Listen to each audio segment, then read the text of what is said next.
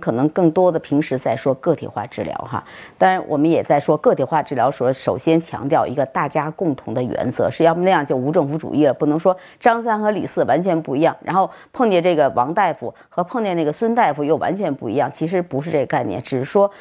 大家共同的对某一类的疾病的这个群体，或者某一个阶段的疾病的特点，去更深刻的认识之后，才知道哦，我在。这个严重打击之后的早期，我这会儿比如说热卡应该适当的供给少一些，我蛋白质供给应该是大概什么样量，对它才能改善更好的预后。那么对于肝脏功能衰竭的病人，我在营养补充上应该注意给他什么和不给他什么等等这样情况。那么假如做肾代替疗时候，肾脏替代治疗时候，因为丢失的更多了，那么可能在丢失的物质会给他多一些，所以就让你在选择制剂时候，以及选择我们在营养的处方当中，可能会。